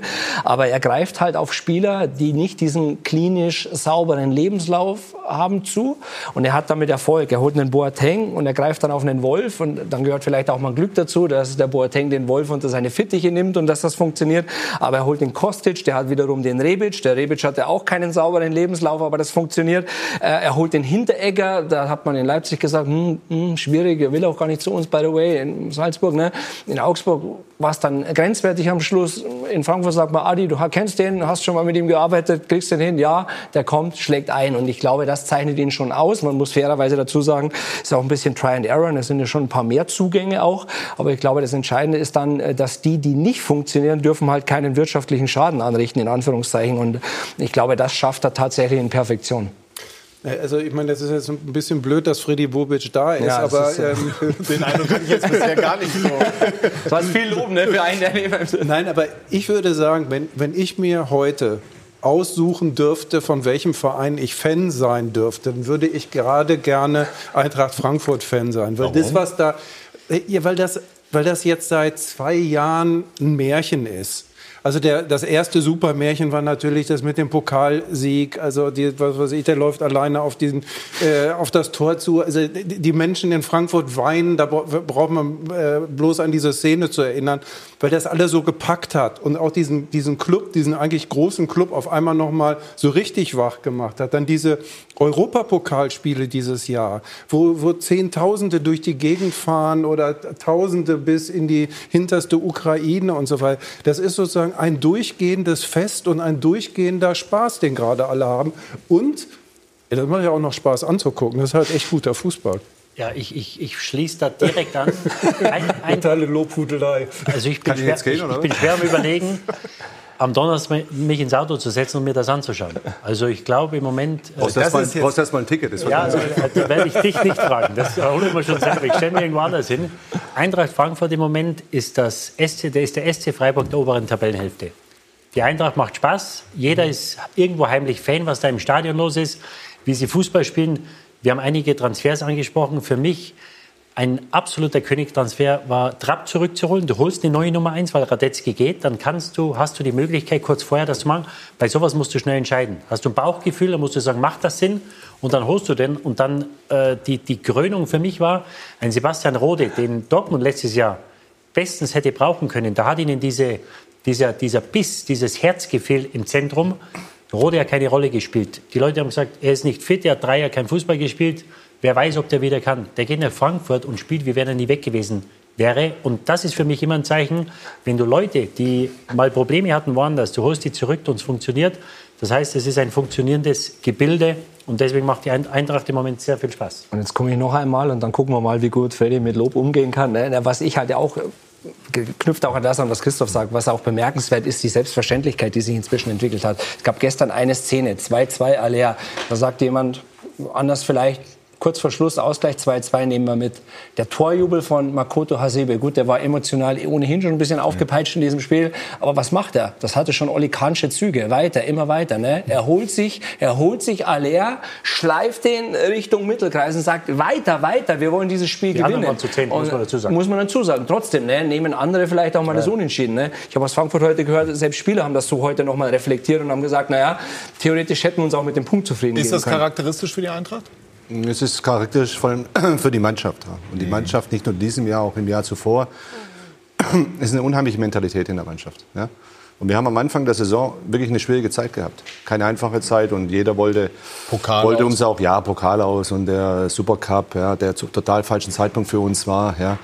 Und viele Spieler, die sehr spät von der WM zurückkamen, wir hatten sieben Spieler bei der WM, das gab es in der Form auch noch nicht. Ja. Also, und die haben alle über die, sind alle über die Gruppenphase gekommen und bis der eine sogar im Endspiel war. Ja. Also es waren so viele Sachen dabei, die, die eigentlich hinderlich waren und auch unfair waren gegenüber äh, unserem Trainer Adi Hütter in der Zeit, weil er auch die Mannschaft noch nicht so tausendprozentig einschätzen konnte. Auch er war noch nicht so hundertprozentig sicher, was kann ich mit der Mannschaft auch am Ende des Tages leisten. Aber wichtig war, wir haben die, auch in der Hinsicht die Ruhe und immer gesagt, die Mannschaft hat Qualität, die Mannschaft hat Mentalität. Ja? Und vor allem diese Mentalität wirst du sehen. Ist das für Sie das Zeit, wichtigste ja. Kriterium, wenn Das Sie ist Spieler sehr wichtig, holen? weil Spieler haben Spieler, die haben alle Talent und die haben alle Qualität irgendwo. Sonst wären sie keine Fußballprofis. Ja? Aber wichtig ist, sie müssen auch das Herz haben. Ja? Und äh, ich glaube, heutzutage noch viel, viel wichtiger, viel, viel wichtiger, als es früher noch war. Wo die Individualität noch viel eine größere Rolle gespielt hat. Da kommt ja noch was anderes Ja. dazu. Also ich finde, ähm, der Trainerwechsel hat den Fußball von Eintracht Frankfurt auch noch mal besser gemacht. Also ähm, Er hat ihn äh, jedenfalls verändert. Und ja, weiterentwickelt. ich finde ihn, also ich, ich finde ihn attraktiver. Also weil es natürlich so ein bisschen natürlich diese auch diese RB-Schule, da steckt da etwas drin. Also es wird noch aggressiver, äh, früher verteidigt und natürlich eigentlich sehr oft mit drei echten, richtigen Stürmern, die die Mentalität von Stürmern auch haben, auf den Gegner loszugehen. Aber, aber das ich- sehen wir ja auch nicht Aber ich mehr glaube so auch, ein, ein, ein Nico Kovac hätte dann anders spielen können noch. Aber das hat sich auch bei uns entwickelt in der Zeit. Ja? Das entwickelt sich auch mit der Zeit. Erstmal brauchst du eine Basis. Und diese Basis wurde gelegt. Ja? In der, und äh, das war ja das Wichtige. Und, und Adi Hütter verfolgt eine etwas andere Art Fußball. Das wussten wir auch vorher schon. Aber das es ist ja passt interessant, natürlich auch, weil du das, dafür zu entscheiden. weil, weil du hast das Material auch dafür. Wir hatten ja auch die Offensivspieler auch dafür. Ja? Wo wir sagen, so, wir könnten auch einen Tick anders spielen. Ja? Adi Hütter hat immer in einem, einem, einer Viererkette am liebsten gespielt, auch, ja? auch bei Young Boys Bern etc. Aber er hat bei uns gesehen, es geht besser in der Dreierkette. Ja? Ja, wir haben das am Anfang probiert, hat nicht so richtig funktioniert. Wo sich die Mannschaft wohlfühlt und äh, diese Zusammenarbeiten und dieses Weiterentwickeln ja, macht er in einer hervorragenden Art und Weise und macht auch totalen Spaß. Ja, dies auch zu sehen und die Jungs nehmen das auch an. Das sind, ist ein neuer Input, sind neue Informationen, die sie bekommen und äh, dadurch werden sie natürlich auch noch variabler und auch noch besser. Stapeln sich jetzt im Moment die Angebote in unglaublicher Millionenhöhe für Jovic und Rebic. Ja, ich bin nur unterwegs die ganze Zeit und versuche irgendwie das alles zu, zu sortieren. Nein, also ist doch klar. Ich meine, dass solche Spieler im Fokus sind bei, bei, bei großen Vereinen. Das sehe ich ja, ich habe immer gesagt, das sehe ich an den Scout, Scouting-Listen, die äh, jetzt äh, mir dann vorgelegt werden für jedes Heimspiel. Ja, da, ist, da ist alles vertreten. Ja, alles vertreten. Die gab es vor zwei Jahren noch nicht. Die wussten, die, die sind an unserem Stadion die sind angeflogen nach Frankfurt, dann sind sie weitergefahren ins nächste Stadion. Ja, also das, das war in der Form, in der Form so. Ja, aber auch die Jungs, ja, die haben es verdient, dass sie so im Fokus sind. Ja, und dass, dass, dass irgendwann mal vielleicht der ein oder andere um die Ecke kommt und dann vielleicht uns einen versucht dann wegzunehmen, das ist ganz normal in dem Geschäft. Machen wir es machen wir's jetzt mal bei, bei Jovic an Jovic fest, bei ja. dem Sie ja selber erst noch mal die Option ziehen müssen. Ja. Für sieben Millionen wird eine Formsache sein. Okay. Sie haben gesagt, wenn ein Verein den holen will, dann müsste der richtig bluten. Was heißt das in Zahlen ausgedrückt? 50 Millionen, 60 Millionen?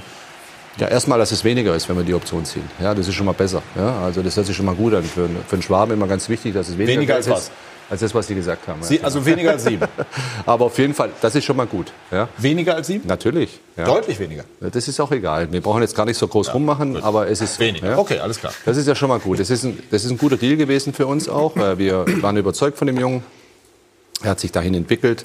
Äh, er macht das toll. Er macht viele Tore. So, wo ist die Schmerzgrenze? Was weiß ich denn? Ja, ja, das werden wir sehen. Ja, aber, nicht im, aber nicht im Februar oder im März jetzt, wo wir gerade angefangen haben, weil auch die großen Vereine ja noch gar nicht so schnell vorstellig werden. Auch die müssen erst mal schauen, werden sie Meister, spielen sie Champions League etc. etc. etc. Wie sieht ihr Kader aus? Die kaufen viel viel später ein, wenn sie ganz große Transfers machen.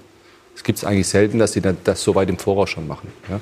Und äh, dementsprechend bin ich da auch mit, den, auch mit, der, mit der Agentur des, des Spielers, äh, die ja auch noch den einen oder anderen Spieler bei uns haben, da im, sehr guten Austausch und mache mir da gar keine Sorgen. Sind die aber erstmal aber erstmal schauen wir, dass wir vielleicht etwas erreichen können diese Saison. Das ist das Wichtigste. Genau, das ist, also sind die Bayern dran? an ihm? Fragezeichen. Das weiß ich nicht, das kann ich nicht sagen. Ja, Sie müssten es ja wissen. Also ich weiß, nein, dann sage ich nein. Also okay. ich, ich kann es nicht wissen, also ich kann es ja nicht wissen, nicht was hinter meinem Rücken okay. passiert, kann ich nie sagen. Ja, aber äh, ich kann Ihnen nur sagen, das ist offiziell und auch da gibt es keinen Kontakt dazu. Haben Sie die Hoffnung, dass Sie Jovic und oder Rebic halten können?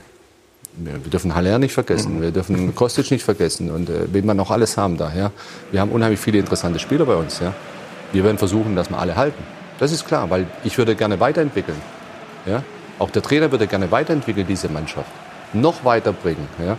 Und das wird das Spannende sein, ob wir sie halten können oder nicht. Das eine sind die Ablösesummen. Das Problem sind die Gehälter am Ende des Tages oft. Dass die Jungs dann, äh, bei, wenn sie die Möglichkeit haben zu wechseln, natürlich weitaus mehr verdienen, aber weit, weitaus mehr verdienen als bei Eintracht Frankfurt. Und interessant ist natürlich dann auf Platz am Ende. Ne? Also jeder spricht jetzt über Jovic und, und Rebic. Klar hat Jovic eine unglaubliche Perspektive, aber ich finde, Alea ist der kompletteste von allen. Ne? Und manchmal lügen ja Zahlen nicht. Ne? 17 Pflichtspieltore, 12 Vorlagen. Ähm, ich finde ihn für die Mannschaft unglaublich wichtig. Also den sollten wir, glaube ich, auf, in dieser Rechnung nicht vergessen. Siehst du die Gefahr, Fredi, sollte einer gehen, dass es vielleicht einen Exodus gibt, dass der Nächste sagt, ja, wenn der geht, dann Didi, dann machen wir weiter. Ja, dann, dann, dann gehen wir im Sommer, dann werden wir vielleicht ein bisschen mehr Geld haben als zweieinhalb Millionen. Ja, wie wir vor zweieinhalb Jahren angefangen haben. Aber dann, dann gehen wir weiter und dann werden die nächsten kommen. Das ist immer so im Fußball. Ja, und äh, das kostet Kraft, muss man schon sagen. Ich merke es auch an mir selbst. Ja, und bin da sehr gerne unterwegs und mache das sehr viel. Und das, das macht eine große Freude dann auch manchmal. Aber äh, jedes Jahr einen Aufbau zu machen, ist schon schwierig. Deswegen wird, werden wir alles dran setzen. Und das haben wir auch bei Rebic schon be bewiesen auch. Wir hätten für ihn Geld kriegen können. Auch gutes, richtig gutes Geld. Ja. Aber wir haben gesagt, nein. Ja. Wir wollen ihn behalten. Und wir werden dementsprechend natürlich sein Gehalt aufbessern etc. Du weißt, was da alles dazugehört. Äh, aber wir wollten nicht abgeben. Das war für uns ein No-Go. Ja. Wir sprechen gleich noch ganz kurz weiter über Eintracht Frankfurt, dann auch noch äh, ein bisschen über Borussia Dortmund und ich lege Ihnen natürlich ans Herz eine neue, tolle, interessante Eigenproduktion von Sky. Gleich geht's weiter bei Sky 90, die Fußballdebatte. Der Asteroid Horus bleibt weiter auf Kollisionskurs mit der Erde. Europa befindet sich damit in der sogenannten Killzone. Ist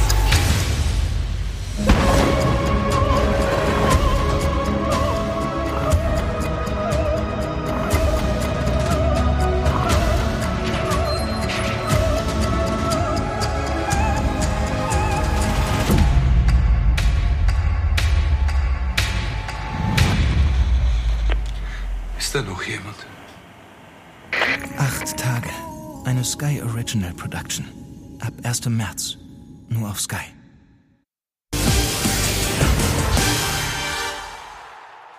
Wir sind zurück bei SK90, die Fußballdebatte, und haben wieder weiter darüber debattiert, was wir eben schon angesprochen haben. Didi, wenn man noch mal kurz die Relation so äh, zusammenpackt, Pulisic, Jovic und so weiter, wie, wie ordnen Sie das ein? Ja, Pulisic ist im Moment äh, im besten Fall Ergänzungsspieler Ähm, der geht für 64 Millionen mit einem Jahr noch Vertrag. Jovic hat, gehe ich mal davon aus, länger Vertrag Mhm. als ein Jahr Kann man so sagen. und ist äh, Stammspieler bei einer Mannschaft, die vielleicht, ich möchte nicht sagen, nicht so gut ist, äh, einige Punkte, ja, 15 Punkte äh, dahinter ist. Ähm, also wie gesagt, da wird, das, da wird die Latte hoch angesetzt. Ähm, und ich bin gespannt, wie hoch die Schmerzgrenze sein wird. Aber ich glaube, es ist nicht auszuschließen, dass jemand äh, knapp einen dreistelligen Millionenbetrag für, für Jovic bietet im Sommer. Dann bieten wir. Nein, ist doch. Ja, spiele ich auch zu. Ich sage ja, die Summen heutzutage sind ja manchmal gar nicht mehr zu greifen. Ja, Ja, ja, ist doch ganz klar. Und äh, was wirklich ein Spieler wert ist, ja. Ich bin Hängt, da, es am, ich- hängt es am Europacup? das hängt bei uns schon vieles natürlich an den Budgets dann, was wir, was wir für Möglichkeiten haben. Ja, wir, wir gehen ja auch immer offen damit um. Wir, wir liegen jetzt bei knapp 55 Millionen äh, Personalbudget. Ja. Ich meine, äh, da kann man sich das mal ausrechnen auch ein bisschen, ja, was der ein oder andere Spieler verdient, ja, ist so im Durchschnitt. Und wir versuchen immer an unsere Schmerzgrenzen zu gehen und uns weiterzuentwickeln. Ja, auch da die Budgets zu steigern, äh, die Investitionskosten zu steigern. Aber dementsprechend müssen wir auch verkaufen, das ist klar. Und das passiert natürlich öfters über Transfers als über äh, irgendeinen Verkauf einer Werbebande. Ja. Sie haben äh, eben gesagt, kostet Kraft. Wir kennen uns auch schon ein paar Tage. Sie sind ein Typ, von dem ich finde, dass er enorm viel Energie ausstrahlt. Woher nehmen Sie jetzt die Kraft? Oder kommen Sie manchmal an Grenzen? Ich weiß nicht, ich bin gespannt, wie weit ich, wie weit ich das ziehen kann. Ja, und äh, auch mit, mit Eintracht Frankfurt. Ich habe einen total, totalen Spaß daran, ja, äh, totale Freude, auch äh, für diesen Verein zu arbeiten. Und äh, das, das erfüllt mich irgendwo auch. Und ich kann so arbeiten, wie ich möchte, dank meines äh, Aufsichtsratsvorsitzenden Wolfgang Stäubing, der mir total freie Hand da lässt. Ja, das ist für mich wichtig. Ähm, aber es ist schon, es ist anspruchsvoll, muss man ganz klar sagen. Ja. Und äh, ja, ich muss halt viel laufen gehen, viel Sport machen, und dass- dass ich wieder, damit ich immer äh, dranbleibe. Ja. Die Bilder habe ich gerade gesehen, ich habe ein paar Kilo zu viel gehabt. Ja. Also jetzt fühle ich mich viel, viel besser und kann dementsprechend das äh, Programm auch durchziehen. Und es macht Spaß, weil ich auch ein tolles Team um mich herum habe. Das darf man nie vergessen. Es wird oft immer natürlich dann auf dich abgeleitet, auf eine Person. Es ist nicht so. Es ist einfach, wir haben ein richtig gutes Team um das Team herum. Auf die bin ich stolz. Und gestern sind Sie hochgesprungen, schätze ich mal, beim 3-2. Äh, ich stehe immer. Also, Also, äh, ein bisschen, ja, wenn ich hochspringe, dann, dann springe ich an die Decke da wahrscheinlich. Dann, ja, das kann schon passieren. Es, es gibt ja fast keine Clubs, die ihre Spieler halten können, wenn sie sie halten wollen.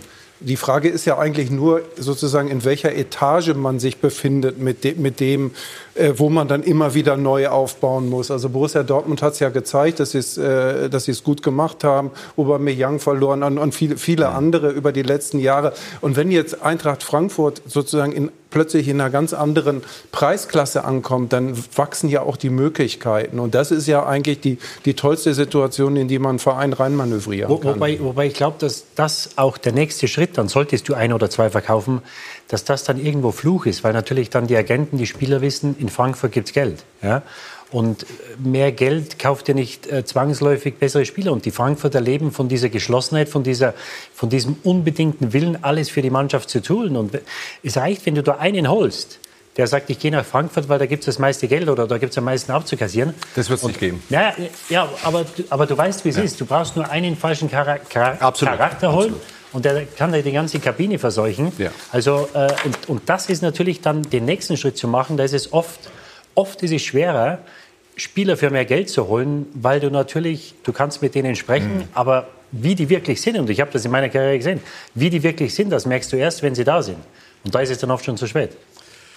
Borussia Dortmund hat Freddy Bobic auch gespielt. Ja, Wahnsinn. Ja, überall. Also das haben wir so in der Vorbereitung auf die Sendung so ein bisschen habe ich mich auch vorbereitet. Schon noch mal so durch den Kopf gehen lassen, wo Freddy überall war und welche Querverbindungen äh, es gibt. Sie sind mit Matthias Sammer Europameister geworden und Matthias Sammer hat in seiner Eigenschaft als Eurosport-Experte, aber er ist eben auch gleichzeitig Berater von Borussia Dortmund am Freitag ähm, schon harte Kritik geübt am BVB, am Auftritt, vor allem in diesem Spiel, aber das auch bezogen auf die Auftritte allgemein gegen Abstiegskandidaten. Dort verhalten sich die Brussen nicht, so hat er gesagt, wie Champions, sondern wie eine Durchschnittsmannschaft. Das ist eine nüchterne Analyse, kein Draufhauen. Und, und wer alles erlebt hat, hat eben auch gemerkt, dass bei Matthias dann auch immer der Analytiker auch durchkam. Aber diese Sätze bleiben natürlich hängen. War das ein typischer Sommer? Ja, so ist Matthias. Und äh, er ist ganz klar in der Analyse. Ich mag ihn total. Ich sehe ihn total gerne auch. Und äh, seine Aussagen, auch was er auch sagt. So war er als, als Mitspieler, als mein Trainer. Äh, als äh, mein guter Bekannter und dann jetzt auch im, im Fernsehen, wenn ich ihn sehe. Und so ist er hundertprozentig auch intern, wenn er äh, Borussia Dortmund auch be- äh, berät, auch ja, in vielen Sachen. Und ich fand es gut und ehrlich, weil er wird ja auch dafür bezahlt, ja, äh, dass er Spiele analysiert. Und wenn er jetzt gegen auch gut Borussia und ehrlich aus Dortmunder Sicht, Absolut. im Sinne von aufrütteln Es und ja- auch mal öffentlich Es ist ja nicht, es ist ja nicht verletzend gesagt jetzt irgendwie, dass er, er hat auch ein paar Beispiele genannt und sowas auch äh, in diesen Aussagen, auch mit dem einen oder anderen Spieler. Und äh, er hat es in der, in der Form gemacht. So kannst du das machen, so musst du es auch machen. Absolut. Ja, und ich finde es einfach, ich finde es ehrenwert. Ich finde es super. Ich mag ihn total. Ich mag sein, was er sagt. Man muss nicht immer gleicher Meinung sein, aber er steht dazu. Das macht's ja aus. Er steht dazu und äh, sowas wollen wir haben. Ja. Also ich war fast ein bisschen überrascht, dass überhaupt darüber diskutiert wurde. Ich glaube jetzt nicht, dass in Dortmund einer, auch nur einer ansatzweise überrascht davon war. Ähm, als er den Beratervertrag unterschrieben hat, wusste jeder, er hat eine TV-Expertenrolle. Und es war auch klar, Es dass geht, ja mehr, es geht ja mehr um die inhaltliche Komponente. Genau, und es war ja Das ist- klar, dass irgendwann auch mal die, der Tag kommen wird, an dem er möglicherweise den BVB kritisieren muss. Und wer Matthias kennt, der weiß, dass er das auf sachliche und analytische Weise tun wird. Und was er gesagt hat, stimmt ja auch. Ne? Also das ist ja auch in Anführungszeichen unreif. Und wenn du die Bayern mal hast, in einer Saison, wo sie mal Punkte liegen lassen, was sie ja getan haben, mit ein paar Unentschieden wohlgemerkt, dann ist es natürlich doppelt ärgerlich, wenn du gegen die gleichen Gegner verlierst ne? und die Punkte liegen lässt. Wobei, ähm, warum muss Borussia Dortmund das bezahlen, wenn sie das im Fernsehen gucken können? Weil er sicherlich intern noch deutlich dezidierter dann ausführt. Ja, also. Hat er die Mentalität zu Recht angesprochen? Wir haben ja hier immer wieder mal darüber diskutiert, ob Dortmund sich mehr aus dem Fenster lehnen sollte, äh, sich klarer zu dem Ziel auch öffentlich bekennen sollte, Meister zu werden. Kann sowas vielleicht eine Mentalität auch verändern? Möglicherweise. Also ich glaube jetzt nicht, die haben die, die, die sieben oder neun Punkte hergeschenkt oder, oder verspielt, weil sie vor vier Wochen nicht gesagt haben, dass sie Meister werden wollen. Also das ist Unsinn. Äh, Das hat mit der Sache nichts zu tun. Äh, Sie hätten gewarnt äh, müssen sein, weil die Augsburger haben mit, auch mit langer Verletztenliste gegen die Bayern super gespielt. Wenn sie vor der Halbzeit das Tor nicht bekommen, verlieren sie, glaube ich, gegen die Bayern möglicherweise auch nicht. Das heißt, die gewarnt hätten sie sein müssen.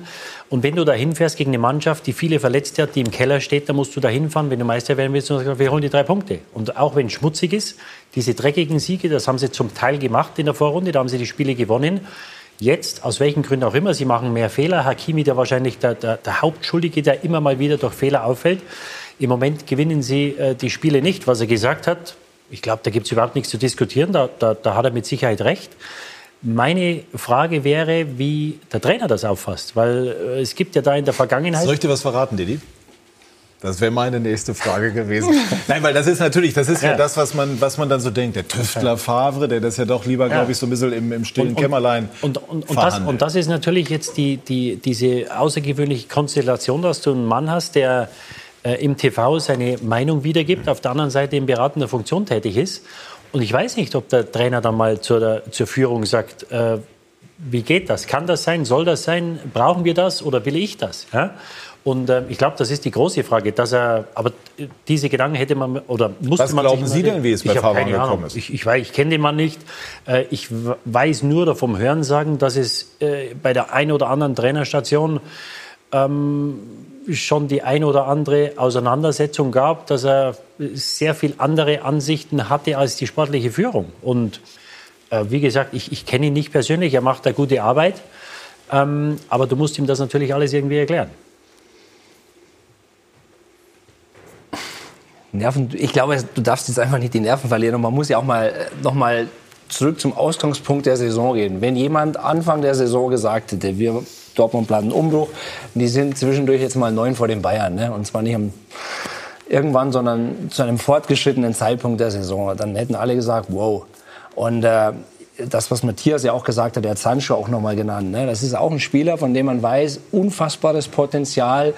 Ähm, vielleicht war es auch gar nicht schlecht, dass Spieler wie Aubameyang gegangen sind, denn ich weiß nicht, ob, er, ob, ob Sancho ein Spieler ist, der so viele Vorbilder abseits des Platzes wie Aubameyang auf Dauer hätte vertragen. Ne? Und insofern vielleicht hat der auch gedacht, es läuft, ne? und, und es- Top-Schlagzeilen, es läuft, Zahlen stimmen und, ähm, und in Augsburg geht's halt mal so nebenbei, aber so nebenbei geht's definitiv nicht und ich glaube, das war ja im Endeffekt das, was Matthias auch sagen wollte und da geht's eben darum, jetzt nicht die Nerven zu verlieren, den einen oder anderen noch mal zu sensibilisieren und ich glaube zum Beispiel nicht, dass die Meisterschaft im direkten Duell bei den Bayern im April entschieden wird. Ähm, Ich habe noch mal nachgeguckt, die Bayern haben äh, die letzten 62 Bundesligaspiele gegen Mannschaften aus der unteren Tabellenhälfte nicht verloren.